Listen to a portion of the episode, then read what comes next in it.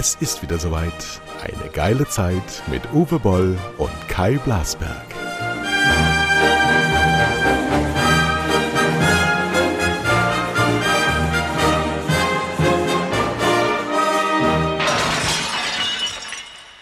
So, sind wir wieder da. Nach der ersten grandiosen Sommerpause. Ich glaube sogar meines ganzen Lebens. Ich glaube, ich habe noch nie Pause gemacht. Hallo Uwe. Ja, hallo. Nach Mainz. Ein Monat Pause. Ja, Das tat war in der. Seele weh. Ich, äh, zum Leidwesen meiner Fans, du hast ja keine, habe ich mir sagen Leider- lassen. leider, ich ja. rausgekriegt. Du hast ja keine Fans, aber ich habe unglaublich viele Leute, die mir wegen meiner schönen Stimme oder wegen meiner moderaten Art, dich immer wieder einzufangen, meiner großen Seele, mit dir zusammen das zu tun, habe ich also viele Fans und die mir immer wieder sagen, wie hältst du das nur aus? Uwe, wie hältst du es mit dir aus? Anger Issues. Nein, äh, ich halte es mit mir ganz gut aus. Vor allen Dingen habe ich ja meine Schwiegermutter hier aus Kanada. Äh, da muss man sich unter Kontrolle behalten. Ein paar Tage noch samstags, dann fliegt sie wieder ab. Äh, ja, ich halte es mit mir ganz gut aus, aber ich muss sagen, ich bin noch immer wieder in der Kritik meiner engsten Freunde. Nach dem Man Motto, weiß gar nicht warum. ja, ich weiß es auch nicht. Ich bin doch so umgänglich. Ne? Und äh, naja, gut, aber das ist, äh, was, was will man machen? Äh, ich sag mal so, ich reagiere auf die Realität.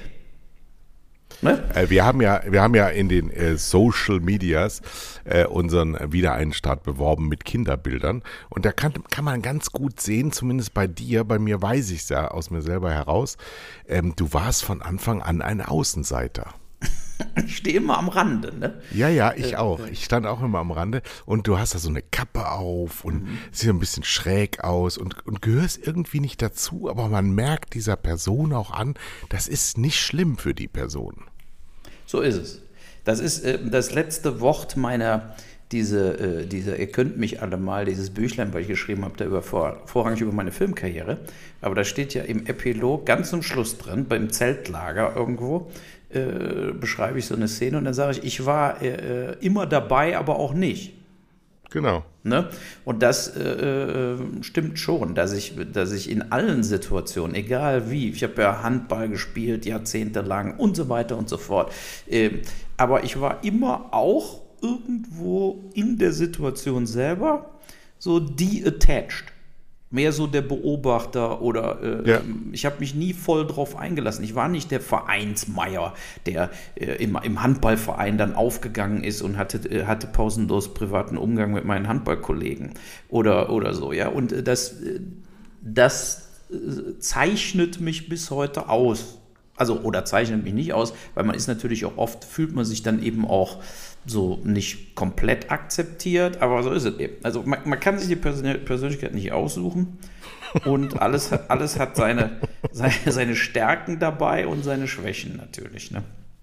Also ich hatte, hatte das tatsächlich auch immer, ich erinnere mich, also ich habe 16 Jahre Fußball gespielt und würde nicht sagen, dass ich jemals im Verein war. Ich war, ich war sogar Mannschaftskapitän über, über äh, Zeiten und auch äh, Torwart.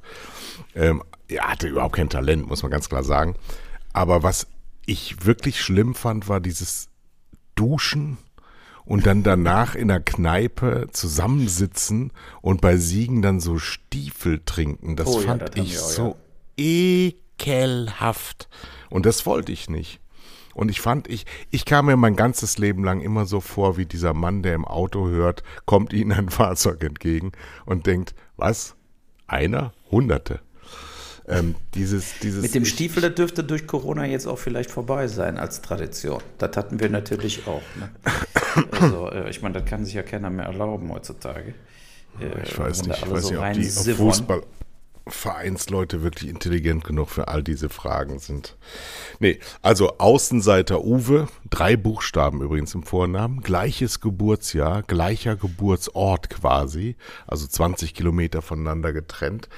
Äh, und dann haben wir ähm, ich höre nämlich gerade wieder, ich habe mir selbst verordnet in diesem leeren Urlaub, in diesen Nicht-Tagen, die ich verbracht habe in Nordfriesland, ähm, Joe Nesbö wieder ähm, reingepfiffen und habe beim bei der bei der ersten ich glaube Ende der 90er hat er schon angefangen zu schreiben. Beim ersten Roman, der Fledermausmann, angefangen. Und äh, der, der kann sich ja unglaublich gut reinfühlen in Psychopathen.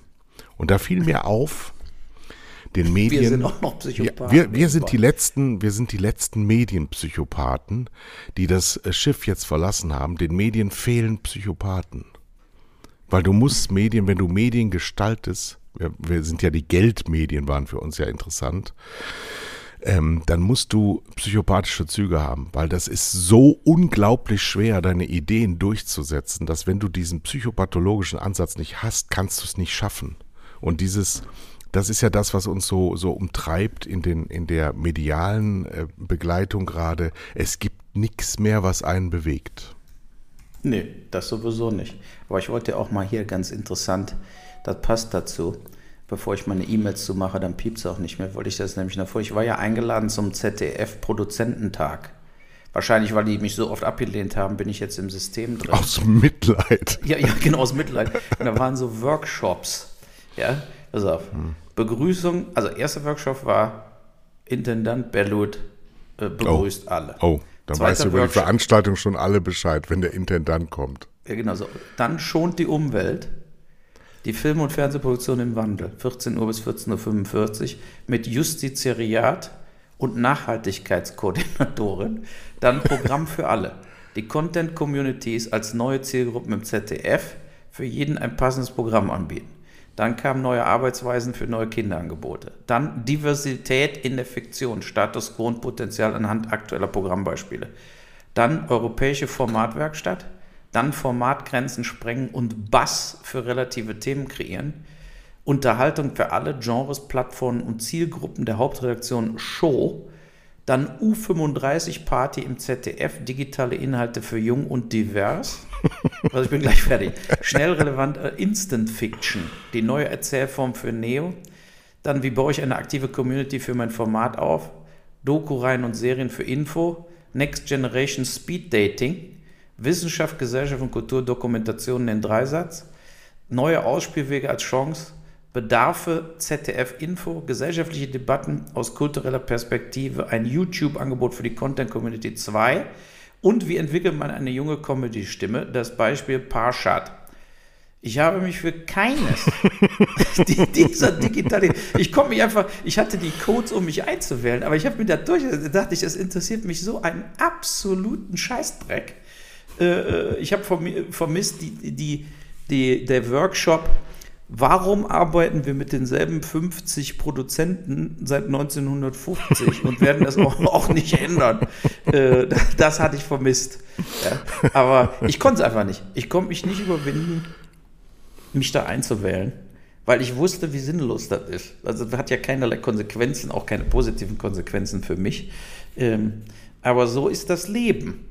So läuft ja auch Ich möchte einen Workshop, ja. den Workshop einberufen. Wann wird Uwe Boll begreifen, dass unser Weg zu Ende gegangen ist? Den Workshop machen wir.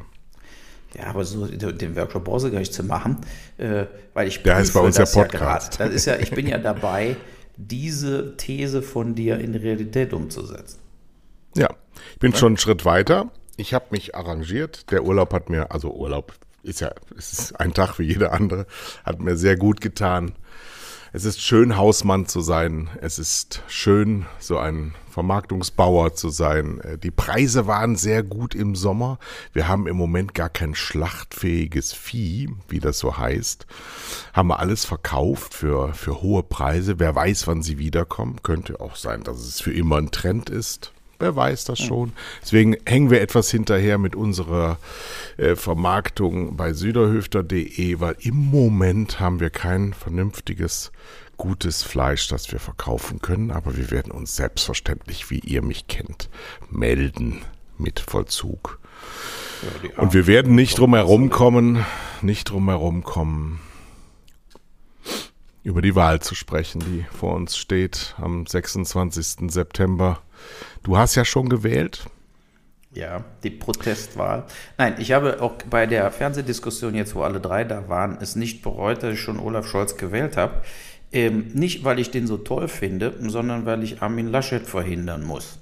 Ja. Also es ist ja so, Äh, einer von den beiden wird Kanzler. Und die einzige Möglichkeit, dass es Scholz wird und nicht Laschet, ist eben, dass Scholz mehr Stimmen kriegt. Die SPD muss im Prinzip die CDU schlagen. Und die Chance ist da. Ähm, deshalb habe ich Scholz gewählt. Ich, es ist eine reine strategische Wahl. Ähm, es ist nur sinnlos, irgendwelche Kleinstparteien zu wählen. Baerbock kann ich einfach nicht wählen. Also aufgrund der, äh, äh sagen wir mal, sie hat sich selber verscherzt und man hat es ja auch gemerkt, von 29 Prozent auf 16 oder 17 Prozent runter. Ich bin ja nicht der Einzige, der so reagiert hat auf den ganzen Kram, den sie äh, falsch gemacht hat, wo sie geflunkert hat, gelogen hat, aber ist ihr Person Personentyp, der einfach äh, äh, bei mir überhaupt nicht äh, ankommt. Und ähm, ich glaube ja nicht, dass Scholz und Laschet eine total verschiedene Politik am Schluss machen werden. Ne? Weil, was werden sie machen? Die werden alle im Zweifel mit den Grünen und der FDP koalieren müssen. Und da kommt jetzt nicht, wer weiß, wie viel anderes raus. Aber ich glaube, bei der SPD kommt ein bisschen mehr Umweltschutz, ein bisschen mehr soziale Gerechtigkeit raus. Ähm, und ähm, von daher habe ich mich für Scholz entschieden. Aber es ist erstaunlich, wie der Laschet in diesem Peter-Prinzip drin hängt, äh, wonach jeder so lange befördert wird, bis er in seiner Inkompetenz angekommen ist. Das ist er ja schon als Ministerpräsident von Nordrhein-Westfalen, denn mehr Vorlage als ein Hochwasser im eigenen Land gibt's ja eigentlich gar nicht. Und da hat er ja wirklich total versagt. Nicht nur wegen dieses Lachens, sondern ich glaube, der Laschet ähm, ist überführt worden als der erste Politiker seiner Generation, der überhaupt nichts mit Medien anfangen kann. Der weiß nicht, wie Medien funktionieren. Und das kann ja nur ignorant sein, dass ihm das am Arsch vorbeigeht. Der ist halt immer aus dieser Deckung in der zweiten, dritten Reihe irgendwie irgendwann in Sonnenlicht gestellt worden und der weiß bis heute nicht warum.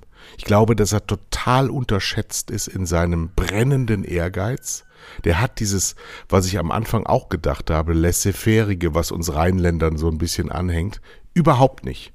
Der ist klein, der ist gedrungen und der hat es im Leben nicht so leicht gehabt. Und der hat unglaublich viel schlucken müssen. Und das kommt jetzt raus, weil das hast du am Sonntag wieder mal, zum hundertsten Mal gesehen. Der ist sofort aus der Reserve zu bringen. Der ist nämlich nicht diese gemütliche Jung, ne, der Öscher Jung, der, der so, oh ja, machen wir mal. Gar nicht, überhaupt nicht.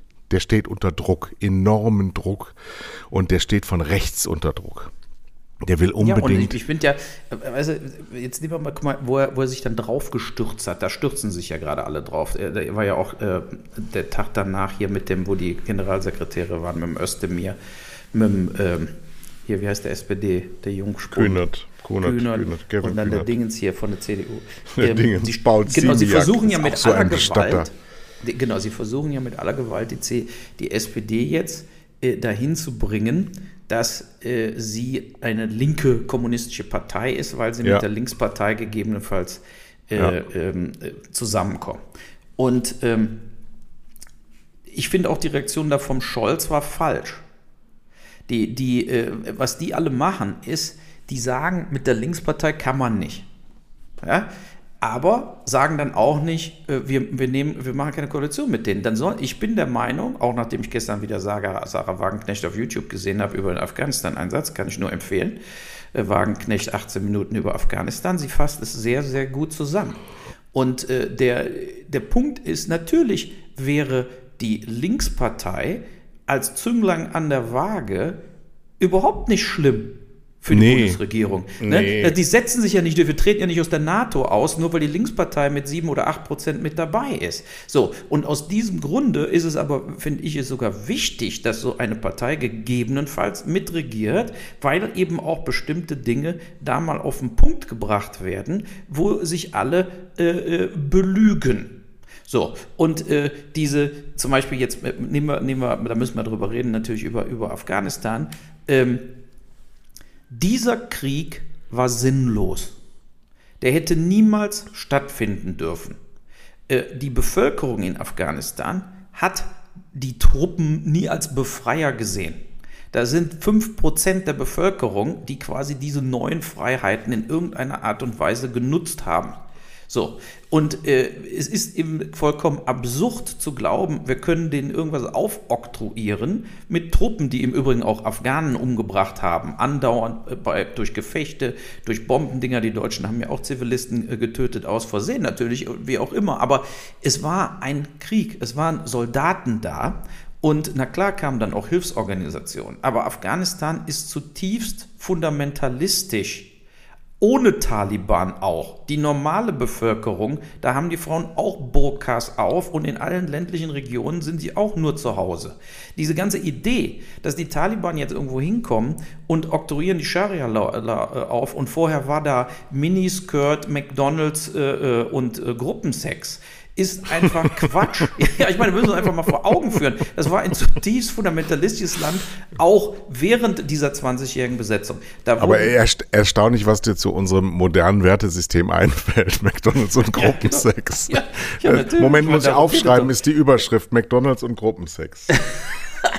ja, ja, gut, aber das muss man sich mal vor Augen führen. Und die, dass die Grünen, die, die Linken immer dagegen gestimmt haben, war ja auch vollkommen berechtigt. Zumal ja äh, Osama Bin Laden wurde ja dann auch in Pakistan gefunden und nicht in Afghanistan. Und Übrigens der ist auch von den Amis hofiert, dass es nur so kracht und zur Atommacht aufgerüstet von Amerika, genau. die seit 75 Jahren schwachsinnigste Außenpolitik betreiben, Krieg gegen die Welt führen mit ihrer Wirtschaft, mit ihrem Finanzsystem und mit ihrem Militär und jetzt festgestellt haben unter Joe Biden und Donald Trump, Donald Trump hat im letzten Sommer gesagt, Taliban, ihr könnt euch breit machen, wie ihr wollt, wir gehen da raus. Und Frau Merkel hat es jetzt erst gemerkt. Jetzt gerade erst, ja. Genau. Diese Auf Verpisserin. Wurde abgezogen, nachdem die Taliban quasi am Flughafen schon eingezogen waren. Und äh, aber dazu nochmal zur Wagenknecht. Sie sagt eben auch, was ist denn jetzt passiert? Äh, die, die Merkel steht im Parlament und sagt, wir haben aber so viel Gutes getan und so weiter. Äh, die Taliban sind jetzt die best militärisch ausgerüstete äh, Terrororganisation der Welt. ja, weil nämlich die Amis und die Deutschen und überall alles stehen lassen. Alles stehen lassen. Die haben jetzt äh, auch äh, äh Kampfdrohnen und alles. Da, die Wagenknecht sagt dann noch im Video, hoffentlich können die die nicht bedienen. Ne? Also die nicht. haben sicherlich so Internet-Tutorials. So, aber die, die Taliban haben jetzt einen enormsten sozusagen Profit gemacht aus dem Abzug, vor allen Dingen im Bereich Waffen. Und jetzt, weil ja die ISIS auch da ist, wird ja Folgendes passieren. Jetzt kriegen die Taliban nämlich noch mehr Geld von uns äh, um die ISIS zu bekämpfen. Und so war es ja schon. Äh, wir genau, haben, so wir haben die ja Taliban, die Amis haben die Taliban ja in den 70er Jahren gegen die Russen hochgerüstet und äh, das ist ihnen dann irgendwann um die Ohren geflogen, weil Amerika und Außenpolitik einfach zwei Begriffe sind, die nichts miteinander zu tun haben. Die sind katastrophal. Dieses, ja. wir müssen uns von Amerika lösen. Diese müssen sich jetzt bitte nur noch um sich selber kümmern und sie müssen jetzt endlich ihre Militärmacht aufgeben, weil sie hat als Ordnungsmacht ja nicht funktioniert. Sie hat nur Waffen verbraucht, Waffen, die sie selber hergestellt haben. Ja, ich ehrlich, also dann, dann lass uns den Putin wieder im Bundestag auftreten. Aber die Amis, das sind Totalversager und die brauchen wir hier nicht. Ich habe gestern den ehemaligen Botschafter im Deutschlandfunk gehört, der immer äh, angerufen wird, wenn es um Amerika geht, den Herrn Kornblum, den kennen wir auch, weil er der einzige Amerikaner ist, der Deutsch kann. Und der wird immer vorgeführt. Und jetzt äh, sind wir das schuld. Ja, also den Afghanistan, Afghanistan-Krieg waren wir schuld, weil wir nämlich den Begriff Nation Building eingeführt haben. Ähm, was natürlich total verlogen ist, weil wir wollten ja nicht über Krieg reden, weil die Deutschen und Krieg, das darf nie wieder in einem Mund zusammengeführt werden. Und deswegen hat Herr Struck ja immer von Sicherheit gesprochen. Und das hm. war natürlich auch ein riesiger Fehler. Das war aber, es ist nicht kontextfrei mit 9-11 zu nennen. Afghanistan und 9-11, irgendjemand musste es ja schuld sein. Ja, und dann waren die. ja der Saddam, als wir herausgefunden haben, der Saddam hat überhaupt nichts damit zu tun gehabt. Da war aber schon Irak erledigt und der ISIS wurde geschaffen, die IS. So, natürlich, ja? Und dann haben aber sie das gemerkt, war, ach du Scheiße, wir müssen später. auch noch Afghanistan machen. Genau, die Taliban waren ja, sind ja hochgerüstet von den Amerikanern, deswegen kannten sie sich mit den Drecksäcken gut aus, ja. Ähm, und, und die Deutschen, die dann mitmachen mussten, weil wir nach 9-11 ja schlecht sagen können, das ist euer, eure Problematik, weil äh, Bin Laden ist ja befreundet gewesen, das wissen vielleicht viele nicht mehr, ähm, mit der Familie Bush, die damals zwei Präsidenten in dieser Zeit gestellt haben, der Amerikaner. Die waren ja privat befreundet. Mit der Familie. Der sind Mit ja der Familie. Bauunternehmer. Jetzt aber nicht mit ihm selber. Er war ja das schwarze Schaf der Familie, der aber natürlich trotzdem regelmäßig seine 10 Millionen überwiesen gekriegt hat. Und damit hat er ja die Al-Qaida quasi aufgebaut. Genau. Äh, äh, so, und äh, es ist aber, es, wir, wir leben ja sozusagen in so einer Situation, wo, äh, wie du sagst, wir müssen uns von den Amerikanern auch militärisch unabhängig machen. Darüber hatten wir auch schon mal gesprochen. Mit den Franzosen, europäische Verteidigungsarmee und so weiter, europäischer äh, äh Schutzschirm. Äh, das muss schon da sein. Aber ja. äh, wir müssen ähm, uns wenn man zum Beispiel sagt, alle für einen, einer für alle, wie so bei der NATO, das funktioniert ja nicht. Und das funktioniert ja auch schon seit zig Jahren nicht, weil ja auch Länder wie die Türkei und so weiter mittlerweile in der NATO sind. Aus dem Grund muss man einfach sagen, wir können uns, wir beteiligen uns an gar nichts mehr, was nicht für uns als Deutschland Sinn macht. Aber dazu muss man natürlich tatsächlich auch die Bundeswehr so ausstatten und wir brauchen nicht Hunderttausende von Soldaten. Wir brauchen quasi 50.000 KSK-Leute, die wirklich was drauf haben. Das reicht vollkommen aus heutzutage weil der Rest ist äh, äh, Technologie. Aber wir müssen schon technologisch so ausgebildet sein, dass wir zum Beispiel dann auch in der Lage sind, Leute aus dem Land rauszuholen. Oder ja. auch, äh, ne, also das ist natürlich jetzt das Trauerspiel gewesen, dass wir ja, während die Amerikaner äh, Tausende von Leuten pro Tag rausgeflogen haben, haben wir ein paar hundert am Tag rausgeflogen. Ja, aber wir haben ja auch Bürokratie dahinter. Die Amerikaner, die haben ja dann Lösungsorientiertheit und wir haben ja erst einmal Ministerien, die erstmal regeln müssen, ob man das überhaupt regeln kann. Ja, ja und ich, ich gehe auch von Folgendem aus. Und da hat auch, ich meine, ich Wagenknecht jetzt so nicht erwähnt, aber dann sage ich es mal. Der Grund, warum im Frühjahr die Hilfskräfte nicht rausgeflogen wurden, ist, weil wir sie nicht wollen. Was wir nämlich in Wirklichkeit, was die Politik in Deutschland, die deutsche Regierung geplant hat, ist diese Tausende von Hilfskräften der Bundeswehr, also die afghanischen Hilfskräfte, werden da gelassen und werden dann hoffentlich auch von den Taliban durch irgendeinen Deal, den wir mit dem am Telefon machen, in Ruhe gelassen. Dann wurde das schleifen gelassen. Es wurde niemand rausgeflogen. Nichts passierte. Urplötzlich, aufgrund der Komplettversagen sämtlicher Geheimdienste und so weiter, stellte sich heraus, dass ja schon Tausende von Taliban in Kabul gelebt haben.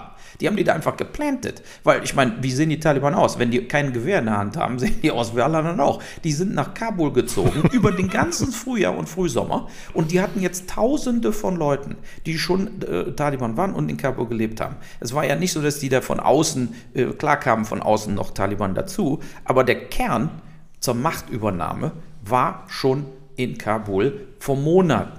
So, und äh, das zum Thema zig Milliarden werden ausgegeben für CIA, BND und so weiter und keiner hat einen Plan.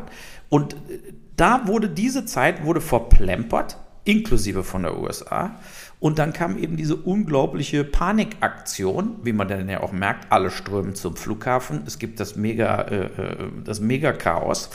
Ähm, um dann noch rauszuholen oder zu retten, wer zu retten ist. Heute sind die Amis ja auch abgezogen, es ist vorbei. Und ähm, das ist natürlich eine absolute Schande, was da jetzt mit den Ortskräften gemacht wurde. Und es gibt ja sogar, wie gestern habe ich im Hessianischen Rundfunk gehört, die Taliban haben eine Liste, eine Namensliste. Das hat ein deutscher Journalist, der war in so einem Bus. Da wurden die aufgehalten von Taliban auf dem Weg zum Flughafen. Und jeder, der auf der Liste war, durfte durch. Ja. Und dann haben die Einzelnen, die nicht auf der Liste waren, aus dem Bus rausgeholt und quasi nach Hause geschickt. Zum Glück nicht direkt enthauptet, sondern nach Hause geschickt, so von wegen Haut ab. So. Das heißt aber ja auch, dass die Taliban die Liste haben und dann ja. natürlich auch zu den Häusern gehen können und sagen, und wo haben sie die mal, her?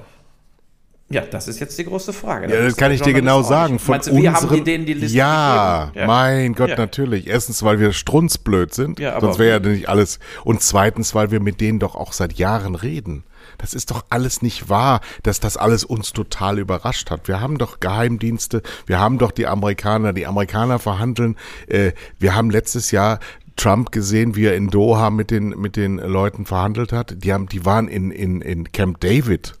Ja, im Dienstsitz des amerikanischen Präsidenten. Das ist doch alles bekannt. Nee, der wurde abgesagt. Die reden die doch dann Im letzten Moment haben die sich nicht in Camp David getroffen. Die reden doch nicht über Rezepte fürs Backen sondern Nein, die reden über genau das alles so. Und darin sind wir auch involviert. Wir waren da jetzt 20 Jahre drin. Da sind doch Millionen von Kontakten entstanden. Da gab es doch jetzt diesen Bundeswehrhauptmann, der sich dafür eingesetzt hat, dass möglichst viele rauskommen, weil sie einen Freundeskreis gegründet haben. Jahrzehnte von Verbindungen sind doch da. Wir wissen alles und die wissen alles. Meine Güte. Aber wir sind auch so schreckliche PR-Opfer muss man wirklich sagen, auch die Medien, was die da für einen Dienst tun, es ist alles ganz lange bekannt und es hat uns alles ein Scheiß interessiert. Wir haben es nie verstanden, warum wir in Afghanistan waren. Uns wurde irgendwas vom Hindukusch erzählt vor 20 Jahren. Es war für den Deutschen scheißegal. Und dann, wenn dann eben Militär ausgegeben wird, wie jetzt rauskam, 12 Milliarden, wofür denn eigentlich 12? Das sind riesigste Summen.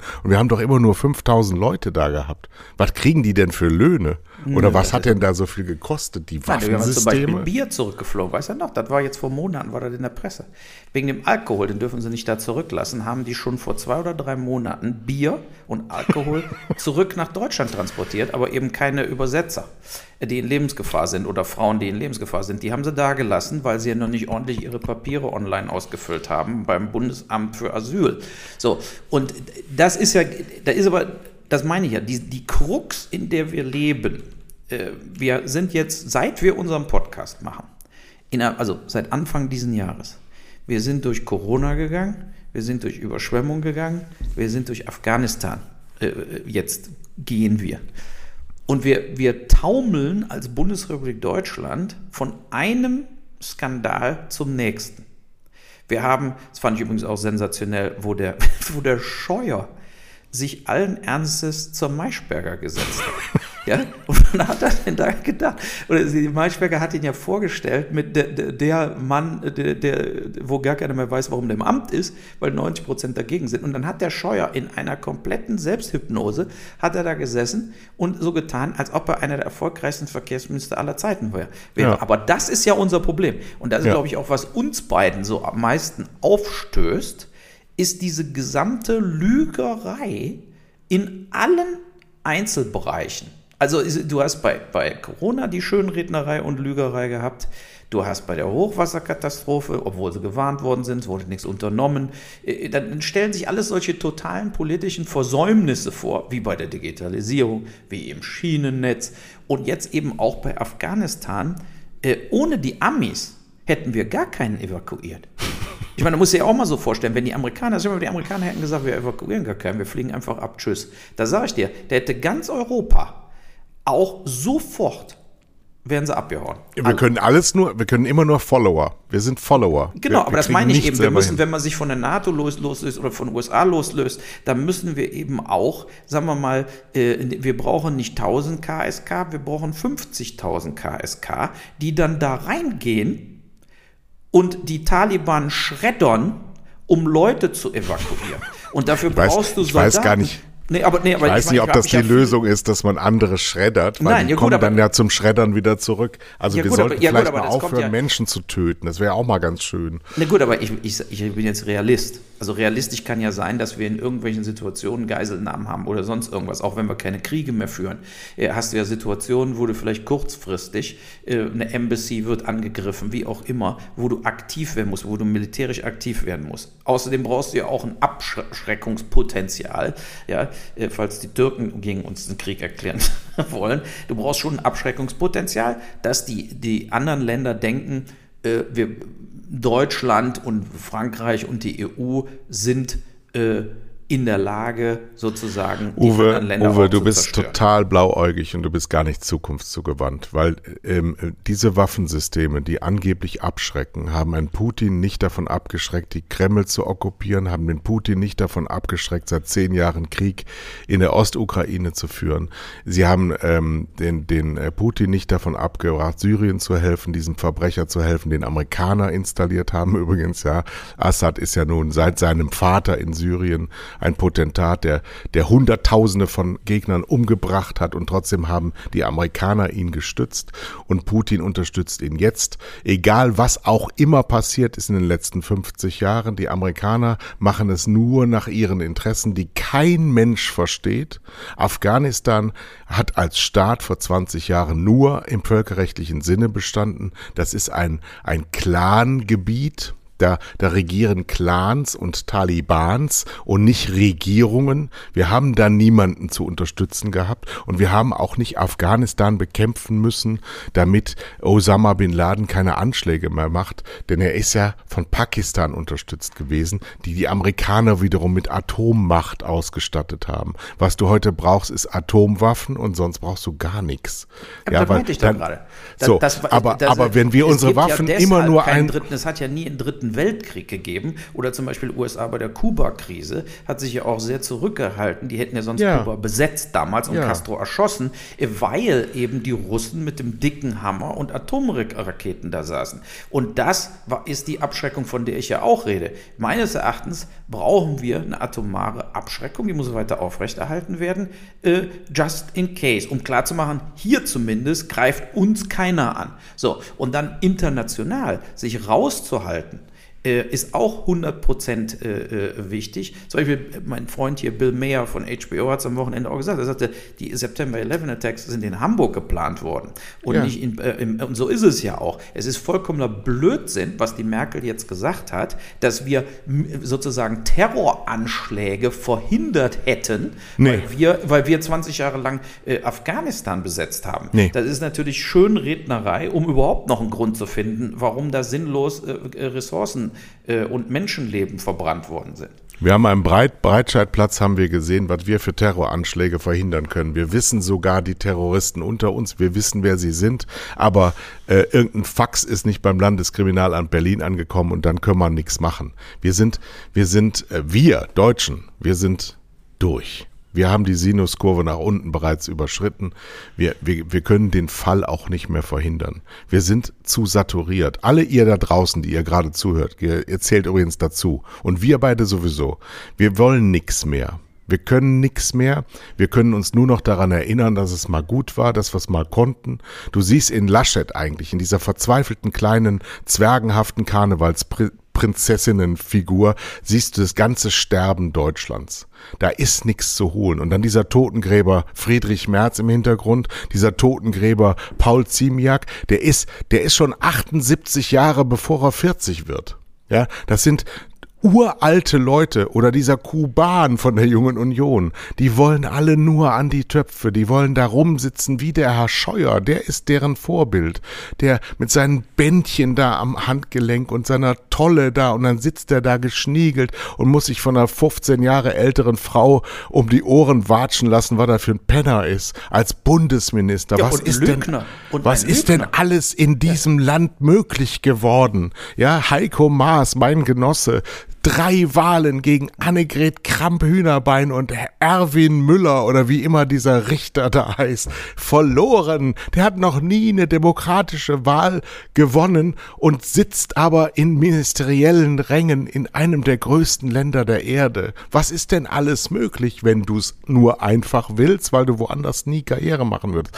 Das ist doch unser Problem. Ja, aber jetzt frage ich dich, wir müssen systematisch was verändern. Unser System ist marode. Das ja, funktioniert versagen dann jetzt die Grünen? Ach, jetzt klingelt Weil ich sie Kinder der CDU. Ich muss, ich muss aufmachen. Ja, liebe. Dim, dim, eine Pause. Dim, ich mache eine kleine Pause. Ich, ich singe für euch ein kleines Lied. Äh, was fällt mir spontan ein? Denken wir an Walter Scheel, hoch auf dem gelben Wagen. Das ist übrigens Bessie, die im Hintergrund dann auch bellt. Und er, er, er pfeift. Er pfeift.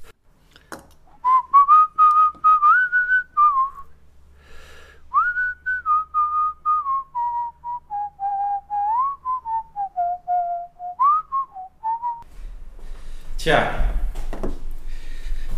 so sieht das aus. Wenn man Ruhe hat, aber man ist allein zu Hause und dann klingelt DHL.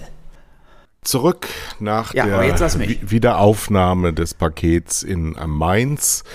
Das kann er nicht kontrollieren, liebe Zuhörer. Regelmäßige. Zuhörer dieses Podcasts wissen, dass immer nur Uwe Boll während unserer Aufzeichnung gestört wird durch Paketboten. Warum?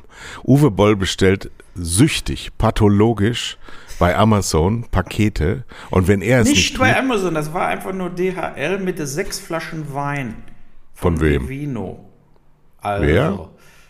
Wein. selbst bestellten Wein. Natürlich. Ich meine, sie kriegen ihn einfach so geschickt. Ich habe früher, früher in, in, in, mein, in meinen hohen äh, Positionen, die ich bekleidet habe, habe ich immer Bestechungsweine geschenkt bekommen. Nicht nur zu Weihnachten, auch so einfach. Ähm, ähm, und die ich auch alle angenommen habe. Ja, habe mich aber in meinen ähm, Handlungen nie beeinflussen lassen. Das äh, führt dann irgendwann dazu, dass das weniger wird, dass die dir was Genau, schicken. du Arschloch.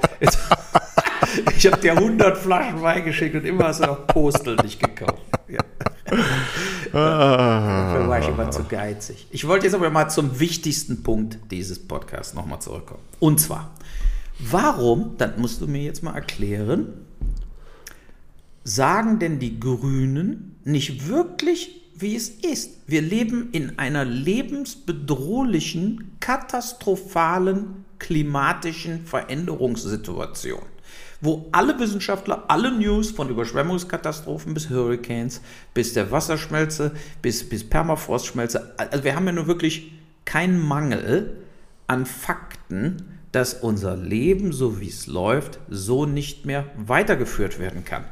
Warum spielen die Grünen die Karte nicht? Weil sie Angst haben? Sie kriegen nur 8%. Aber in Wirklichkeit ist das doch das Alleinstellungsmerkmal. Ich meine, sie hat es ja gesagt, die Baerbock, äh, bei dem TV-Triell oder äh, ja, äh, dieses, ja, äh, wir, die Klimaschutz muss an erster Stelle stehen. Aber dann ist sie sofort wieder in der Defensive, weil die anderen dann sagen, siehste, die wollen das verbieten, die wollen ein bisschen die Steuern erhöhen. Aber in Wirklichkeit weiß doch jeder Mensch auf diesem Planeten, oder zumindest in Deutschland, dass der Drops gelutscht ist und es geht jetzt wirklich darum, um einen Verzweiflungskampf äh, zu führen, damit die Erderwärmung nicht noch schneller vonstatten geht. So, warum glaube, spielen die das nicht härter? Warum sagen die nicht, es geht um unser scheiß Leben? Ihr könnt die CDU weiter wählen, ihr könnt die SPD weiter wählen, aber wir werden sterben und eure scheiß Kinder werden sterben. Die brauchen gar keine Berufsausbildung mehr zu machen. Ich meine, so müsste man es doch eigentlich äh, äh, rüberbringen. Darf ich? Ja. Die Grünen sind die Kinder der CDU. Die kennen ihre eigenen Versäumnisse und durch den Marsch durch die Institutionen sind sie verbraucht gewesen. Die zweite Generation, diese Cem Özdemir-Generation, ist jetzt auch schon verbraucht. Also kommt jetzt die dritte Generation und die ist halt so wie Annalena Baerbock. Die sind im tiefsten Kern bürgerlich. Das sind keine Oppositionellen und keine Reakt ähm, ähm, ähm, keine, keine radikalen, sowas, ja. radikalen Revoluzer, die was verändern wollen, sondern die, die wollen es eigentlich nur besser wissen. Genau, Die wollen besser nicht- machen. Genau, genau, weil besser machen, das wissen wir beide Praktiker ja ganz gut, ist das Schwerste, was zu dem du dich entscheiden kannst. Sie wollen die Ministerien besetzen und sie wollen der Welt erklären, wie die anderen es besser machen sollen. Das ist ja das Wesen der Moral im Abstand zur Ethik. Die Moral setzt Gesetze auf, die für andere gelten sollen, während die Ethik die Gesetze sind. Also, die grundsätzlich das Grundgesetz, das macht man nicht, das ist Ethik und das sollst du nicht machen, das ist Moral. Und darin sind die Grünen verwundbar. Sie lassen sich immer noch am Nasenring von diesen wirklichen Pflegefällen von der CDU, übrigens alles Männer, es gibt da überhaupt keine Frauen mehr, falls das mal jemandem aufgefallen ist. Die, die CDU, einer ausgelaugten Partei, äh, par excellence, immer noch mit dieser Verbotsscheiße am Nasenring herbeiführen. Es gibt, wir sind ein Land der, der, der Befehle und der Befehlsempfänger. Es gibt keinen Deutschen, der anders funktionieren kann. Freiheit können wir nicht. Deswegen können die das doch umsetzen und sagen, wir wollen die Rahmenbedingungen schaffen für ein gutes Leben, wo wir uns selber gut bei fühlen können. Aber sie schaffen es nicht, auf die Straße zu bringen, weil sie selber so leben. Tja. Sie können eine alternative, eine alternative Lebensweise, wenn es sie überhaupt gibt, dann führe ich die gerade. Und die besteht nun mal halt darin, dass man es nicht mehr tut. Nicht verboten bekommt, sondern von selber nicht mehr tut.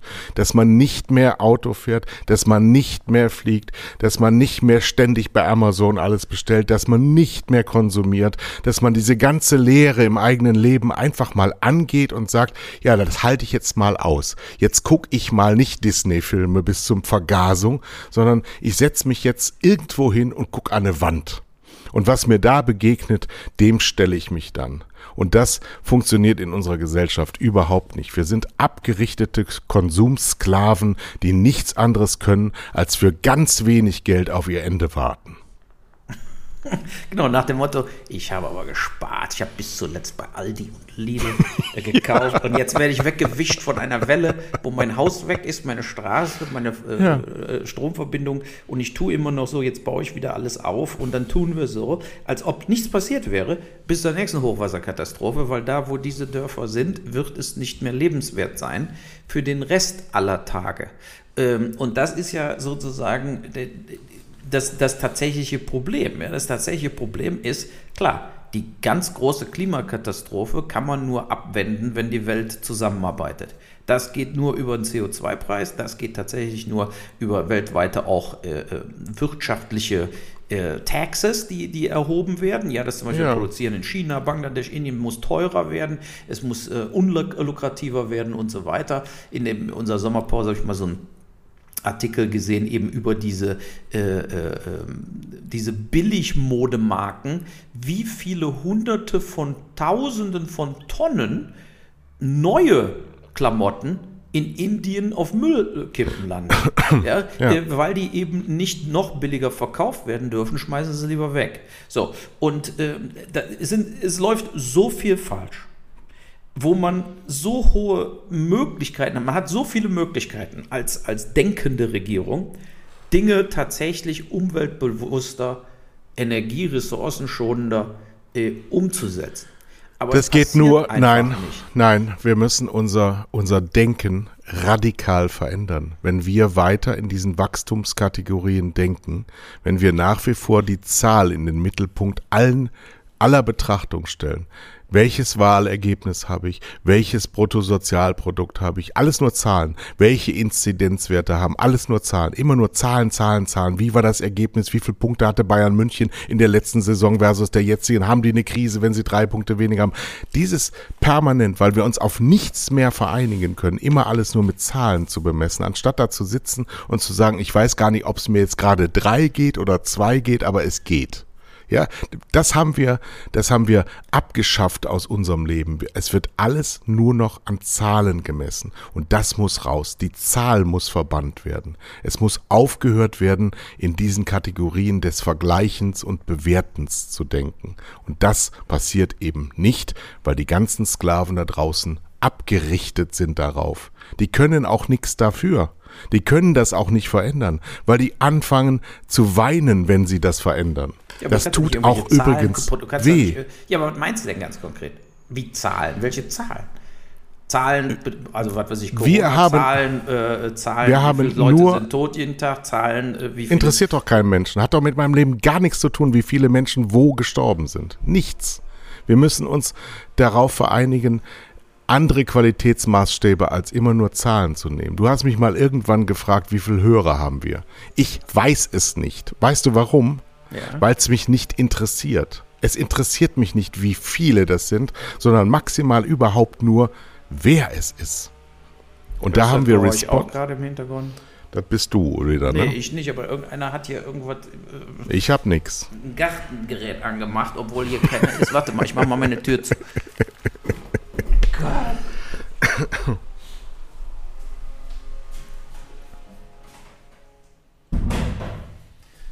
Ja, das hat man davon. Das kann einem das in Nordfriesland nicht passieren, weil hier gibt es keine Nachbarn, keine Menschen. Es gibt nur strahlenden Sonnenschein und glückliche Kühe. Nee, ähm, ich, ich glaube ganz fest, und das, das wird mir als Zynismus ausgelegt, aber ich glaube, dass der Zug der Menschheit abgefahren ist. Ich glaube, dass, dass wir dieses, was wir auch wieder nur mit Zahlen beschreiben können, nämlich 1,5 Grad, dass das um Längen verfehlt wird, dass wir schon jetzt auf jeden Fall bei 5 sind und dass das irgendwann zu ganz, ganz, ganz anderen äh, Folgen führt, als die, die uns Menschen vorhersagen. Wir sehen das jetzt gerade. Wir haben auch durch diese globale Kommunikation natürlich jedes Unglück ständig vor Augen. Und ich will niemandem zu nahe treten, aber wenn irgendwo in Ecuador eine Mauer umfällt, dann hat es mit meinem Leben hier, wenn ich so aus dem Garten rausgucke, tatsächlich nichts zu tun. Wir können es nur verändern, wenn wir uns verändern. Und wir müssen uns dahingehend verändern, dass wir nicht danach gucken, was das nächste noch bessere ist, sondern dass wir uns daran erinnern, wie wir es selber schon kennen, dass wir etwas wiederverwenden, dass wir etwas dauerhaft gebrauchen, dass wir etwas reparieren, dass wir nicht konsumieren. Das kann dann Arbeitsplätze kosten. Ja, das kann durchaus sein. Aber wir, wir werden so viele Arbeitsplätze verlieren durch Robotik und durch Automatisierung.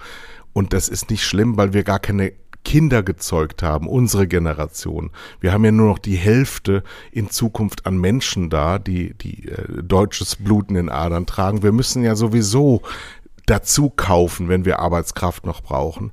Aber wir müssen aufhören, immer nur eins ist eins mehr ist besser als gestern. Das, dieses Denken, das muss weg. Wir müssen eine ganz andere Qualitätsdiskussion, was Leben angeht. Und wir können sie führen.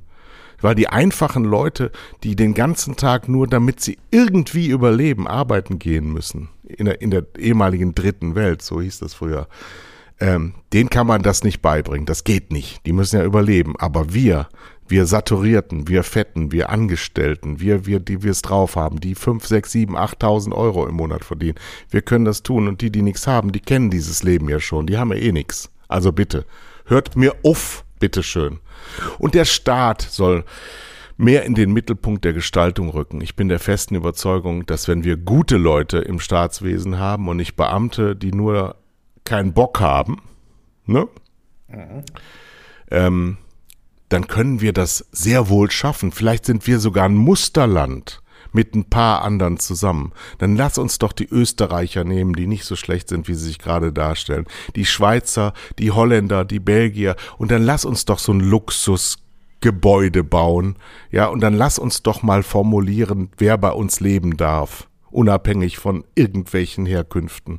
Das müssen wir doch mal hinkriegen. Das tun wir doch alles nicht, weil wir solche Mittelklassfiguren wie Angela Merkel, wie Ursula von der Leyen, wie Annegret Kramp-Karrenbauer, wie Heiko Maas, wie Schäuble und Schirle und Schingle und Bungle, weil wir diese Leute an glaffen und angötzen, weil wir Formate haben, die immer nur personalgetrieben sind und nicht systemgetrieben sind. Ich habe gestern Abend eine Grimme nominierte Dokumentation bei Dreisat gesehen über Zug in der Schweiz. Und wenn ich Zug in der Schweiz sage, dann weißt du, worum es da geht. Steuerhinterziehung, genau. Verbrecher, Verbrecherland, Verbrecherdorf, Verbrecherort, ja? Ja, ja? So, das alles findet unter den Augen der eben genannten Politiker und Systemnichtveränderer statt. So, das, diese systematische Verfehlung, die uns vor Augen vortanzt, ja, die, die, du, außerhalb meiner Reichweite, wenn du sie kriegen könntest, würdest du sie töten. Und niemand würde dich verurteilen, weil alle sagen würden, jawohl, jawohl, jawohl, das ist richtig. Das sind Schädlinge. So hätte das. Absolut. Da habe ich übrigens auch noch was Gutes. Ich war ja in Straßburg mit einem Kumpel, äh, um meiner Schwiegermutter zu entfliehen für drei Tage. Und äh, wir waren im Europäischen Parlament. So, wir sind ja zu Fuß hingegangen und es war natürlich leer. Filmdreharbeiten für so eine französische Serie waren gerade äh, da. So, jetzt hast du diese Sicherheitsleute, dann gehst du durch die Sicherheitskontrolle, dann gibt es einen riesen Rundweg. Äh, da hängen dann die Fotos auch vom Sonneborn. Und äh, also eine riesen Baustelle auch innen drin. Ne? Also werden Millionen und Millionen und Millionen ausgegeben. Und es ist natürlich keiner da, weil sie alle in Brüssel sind. Und das hat mir nochmal, dieser Besuch hat mir nochmal diese ganze Absurdität vor Augen geführt. Weil die Franzosen auch was wollten. Genau. Haben die genau dasselbe in Straßburg gebaut, mitten in so einem Wohngebiet. Da sind also so, so Häuser ganz direkt da, dabei. Ein riesiges Ding, also riesig, ja, wie der Bundestag oder eben äh, noch größer. So, Tausende von Büros, Tausende von Angestellten, die führen dich da rum. Hier haben sie ein iPad, können sie noch dies und jenes mal angucken. 15 äh, Minuten über die Historie vom Europäischen Parlament. Ich habe gesagt, nee, so viel Zeit habe ich mal wieder auch nicht. Auf jeden Fall. Ähm, Wir sind dann rumgegangen, haben uns totgelacht über die Steuerverschwendung, weil es ist ja unfassbar. Du musst jetzt mal Folgendes überlegen, die äh, sitzen alle und geben Geld aus in Brüssel. Und dann werden die alle rübergeflogen, einmal im Monat, besiedeln alle Hotels, da werden hunderte von Millionen ausgegeben, jeden Monat, um das gesamte Europäische Parlament dann auch mal in Straßburg tagen zu lassen. Einfach so als Quotenerfüllung. Ja, ja. Äh, das ist Irrsinn. Das genau, ist und, und, Irrsinn. und, und das unterscheidet uns übrigens in dieser Vorgehensweise in gar nichts von den Potemkinschen Dörfern der Sowjetunion. In gar nichts. Es wurde ja der EU immer vorgehalten, sie sind eigentlich wie die Sowjetunion, aber das unterscheidet uns tatsächlich in gar nichts. Aber das kann ja alles mal passieren. Und das sind ja auch keine herausgeworfenen Gelder, sondern diese Menschen sind voll, voll wie vollgeschissene Damenstrümpfe mit Geld. Und das geben sie ja wieder aus. Das kommt ja in den Binnenkreislauf, in den binneneuropäischen Kreislauf auf jeden Fall rein, was den Konsum angeht. Meinst du für Mieten und Hotels und Flüge? Genau, das genau. Zum Thema Flüge oder Genau. Ressourcenverbrauch muss natürlich auch mal so rumsehen. Ne? Du kannst das, du kannst das komplett knicken, denn das eigentliche Skandal an diesem System ist, dass das vor 40 Jahren schon thematisiert wurde. Vor 40 Jahren sind diese Entscheidungen gefallen und vor 40 Jahren wusste mindestens die Hälfte derer, die an diesen Entscheidungsprozessen beteiligt waren, dass das schwachsinnig ist. Aber wir verändern nichts. Gar nichts. Es wird nichts verändert. Der Deutsche Bundestag, der gerade in diesen Wochen gewählt wird, der wird, wenn alles, alles schlecht läuft, über 1000 Mitglieder haben. Ja, damit sind wir so, so groß. Nur China hat noch mehr. So, wir, wir unterscheiden uns durch nichts mehr, denn der Bundestag hat sich ja nicht ausgezeichnet in den letzten 20 Jahren durch eine besondere Strahl- und Anziehungskraft. Aber die Menschen, die da trotzdem rein wollen, die finden, Bundestagsabgeordneter zu sein, ist immer noch besser als das, was mich in meiner Realität trifft. Das ist eine Frage, die man sich stellen muss. Ich habe mich durch meine ganz kurzes Reinriechen in die Parteienpolitik der letzten Monate und Jahre auch damit beschäftigt, die Frage zu stellen, was ist denn, wenn die dich fragen, ob du für den Bundestag kandidieren würdest? Und ich würde mir wahrscheinlich andere Gedanken machen, nämlich wie und wo und wann ich meinen Freitod wähle. So, es gibt also Ja, aber Menschen, für manche ist das doch die absolute Lotteriegewinn. Da muss man ganz klar sehen. Wenn ich jetzt von 4.000 Euro quasi auf 20.000 Euro gehe, mit, mit äh, äh, äh, Zugticket, Lufthansa-Ticket umsonst, mit Assistenten, und? mit Büros, mit äh, Dienstessen, äh, mit, mit, äh, Fahrko äh, mit, mit äh, Pausch Pauschalen äh, plus Rentenabsicherung und so weiter. Für die meisten Leute, die da sitzen, ist, äh, ist es das Nonplusultra, was sie im Leben erreichen konnten und können. Ähm, und von daher, äh, wund, mich wundert das nicht, dass die dann auch ein System erschaffen, dass, dass wir immer mehr Abgeordnete kriegen können durch diese Überhangmandate und diesen ganzen Scheiß. Wir lästern immer über dieses US-Wahlsystem, ja, äh, äh, wie korrupt das alles ist und dass manche Leute gar nicht zur Wahl gehen können und so weiter. Das stimmt ja auch alles. Aber was machen Ist wir es denn ja hier? auch. Äh, Ja, aber hier ist es ja, also ist ja auch eine Absurdität. Ne? Hier setzen sich sechs Fraktionsvorsitzende, wovon einer nichts zu sagen hat, weil er von der AfD ist, zusammen und kungeln aus. Die sagen, na, die Öffentlichkeit verlangt von uns, dass wir jetzt was vorlegen. Ja, dann machen wir was Schwieriges, dass das so schwierig ist, dass die Öffentlichkeit sich abwendet und sagt, ey, habe ich nichts verstanden, na, dann macht mal. Ja. Und dann sagen wir am Anfang so, äh, ja, der Ziel ist, dass wir weniger Abgeordnete haben und dann sagen wir aber hinterher, wenn das dann gewesen ist, ach, jetzt sind ja doch mehr geworden. Ah, Mensch, du, das haben wir aber gar nicht gewollt, oder? Ho, ho, ho, ho. So. Und das unter der Führung von Wolfgang Schäuble. Einem der großen Täter dieses Landes. Haben wir auch schon mal ein paar Mal thematisiert. Aber Wolfgang Schäuble ist ein Sonderthema. Ein Thema möchte ich gerne noch ansprechen. Ich habe nämlich durch meine wunderbare Freizeit, unter anderem auch im August, die Bundestagsdebatte zu Afghanistan verfolgt, die Regierungserklärung der jetzt äh, Legende werdenden Angela Merkel gesehen und bin der einzige Deutsche, der sich aufgeregt hat. Warum habe ich mich aufgeregt? Die Frau hat in einer rhetorischen ähm, besonderen Leistung, jetzt keine Glanzleistung, das kann sie nicht, weil sie nicht beeindruckt als Rednerin. Sie liest halt ab. Seit 16 Jahren liest sie bei jeder Trauerrede ab vom Zettel. Und Motto, sie hat abgelesen. Ich muss doch hier vom Zettel. Ach so, mein Mann. Äh, Ja, genau. Und sie hat, sie hat also gesagt, dass es ja nun ein leichtes sei, hinterher immer alles besser zu wissen. So, jetzt hat da aber die Bundeskanzlerin der Bundesrepublik Deutschland gesprochen, die immer alles vorher weiß. So, niemand hat sie auf diesen dieses Totalversagen dieser Rede hingewiesen, diese Infamie, wirklich zu behaupten, ich bin Angela Merkel und ich weiß gar nicht, was da passiert ist. So, ich wusste es ja schon im letzten Sommer, dass die Taliban Übernehmen Kabul übernehmen. Das wusste ich ja letzten Sommer schon. So, und sie sagt hinterher, also drei Wochen nachdem man ultimativ öffentlich versagt hat, kann man immer alles besser machen, aber sie hat vorher nichts getan, obwohl sie es wusste, nicht hätte wissen müssen, sondern wusste. Sie wusste es, der Außenminister wusste es, die Verteidigungsministerin wusste es, der Innenminister wusste es und die ganze Kamarilla dahinter. Das sind ja Tausende von Menschen in den Ministerien. Sie haben aber nichts getan. Ich empfehle ein Video von Erik Marquardt.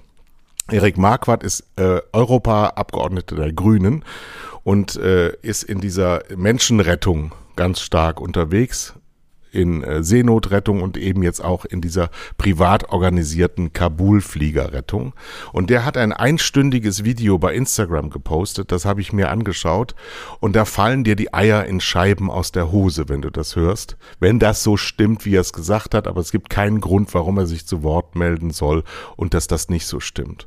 Wir sind überseucht mit Bürokratie und wir sind überseucht mit Leuten, die nur eines nicht tun wollen in der Ära Merkel, die fast den gesamten Afghanistan-Krieg nicht in Erscheinung getreten ist.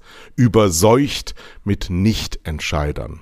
Sie wollen es nicht entscheiden. Sie wollen es nicht entscheiden, weil heutzutage es heißt, wenn ich was entscheide, dann könnte es ja auch falsch sein. Und dann, ja, was ist denn dann, wenn ich was falsch mache? Dann umarme ich einen Bundeswehrgeneral und fühle mich gut, weil ich weiß, dass die Bildzeitung gut über mich berichtet.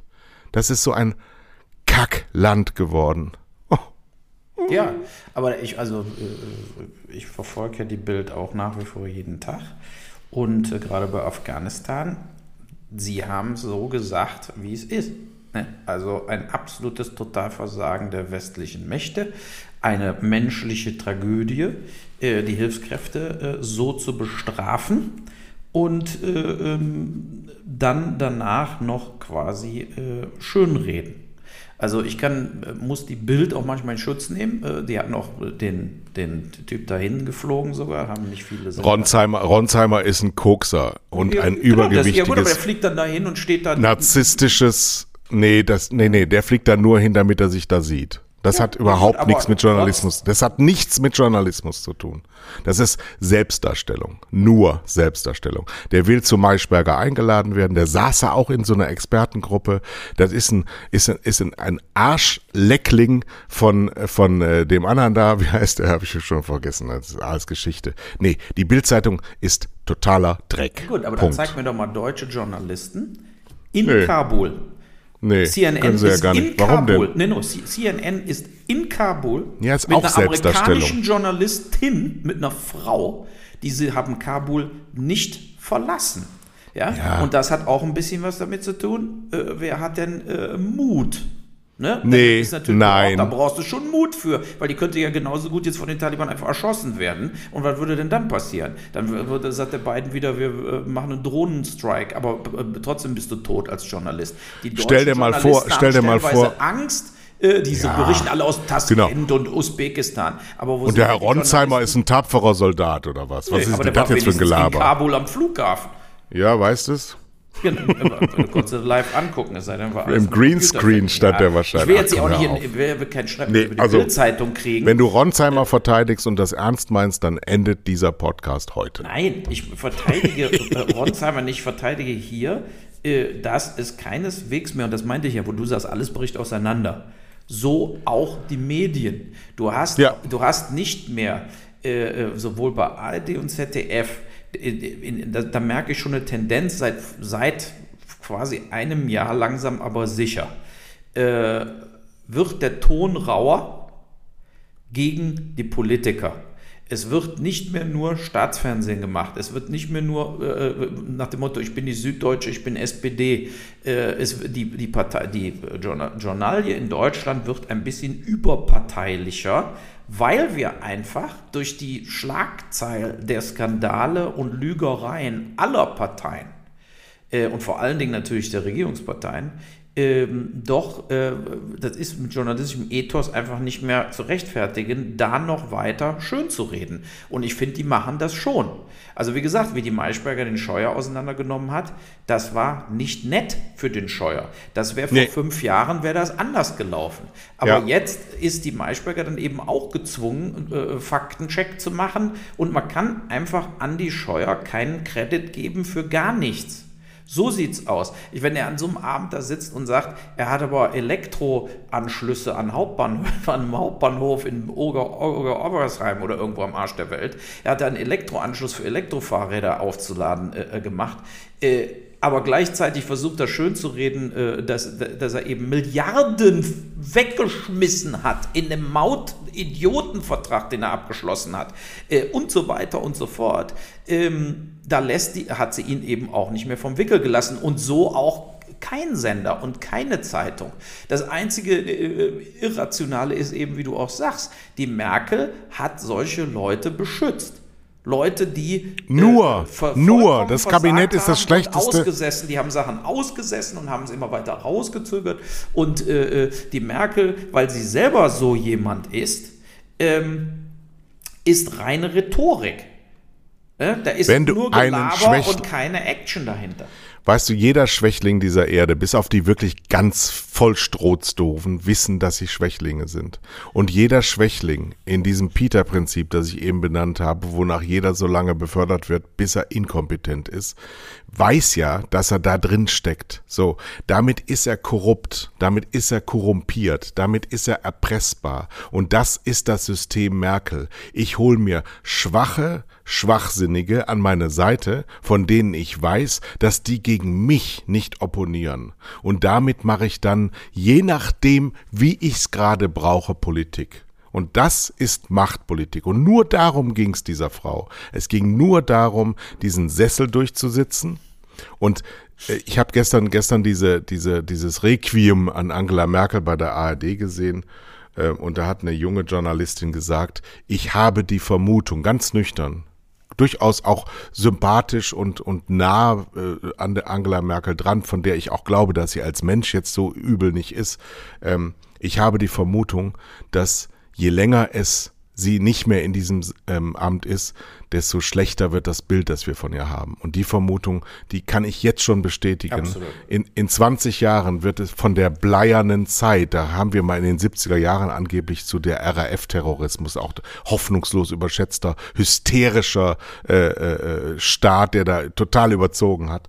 Ähm, gesprochen und diese bleierne Zeit, das ist Angela Merkel. Sie ist, sie ist äh, physiognomisch ähm, schon immer da gewesen und sie wird uns in Erinnerung bleiben als eine äh, Kanzlerin, die uns große, große Schaden zugefügt hat, weil sie nichts gemacht hat, weil sie Schwäche nach oben gezogen hat, weil sie sich in Kleinkriegen zermürbt hat, weil sie eben genau nicht über den Dingen stand, sondern detailversessen darauf geachtet hat, dass das große Ganze nicht gelingt, aber das kleine und der nächste Gipfel wieder ihrer ist, der irgendwo morgens um drei in der Nacht mit irgendeiner PK endet und wieder nichts entschieden wurde. Oh mein Gott.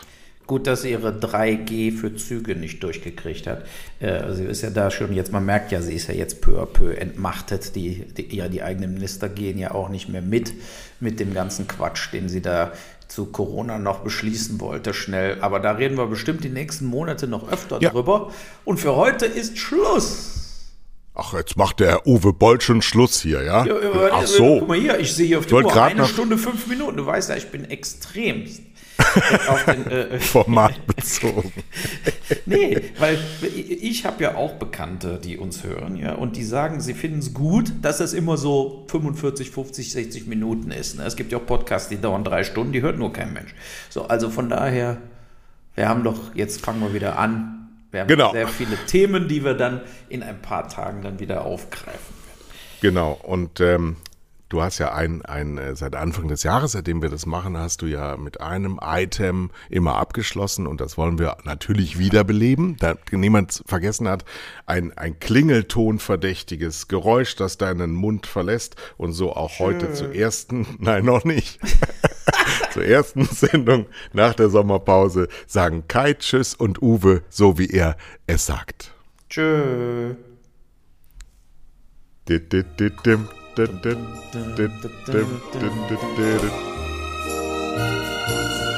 you.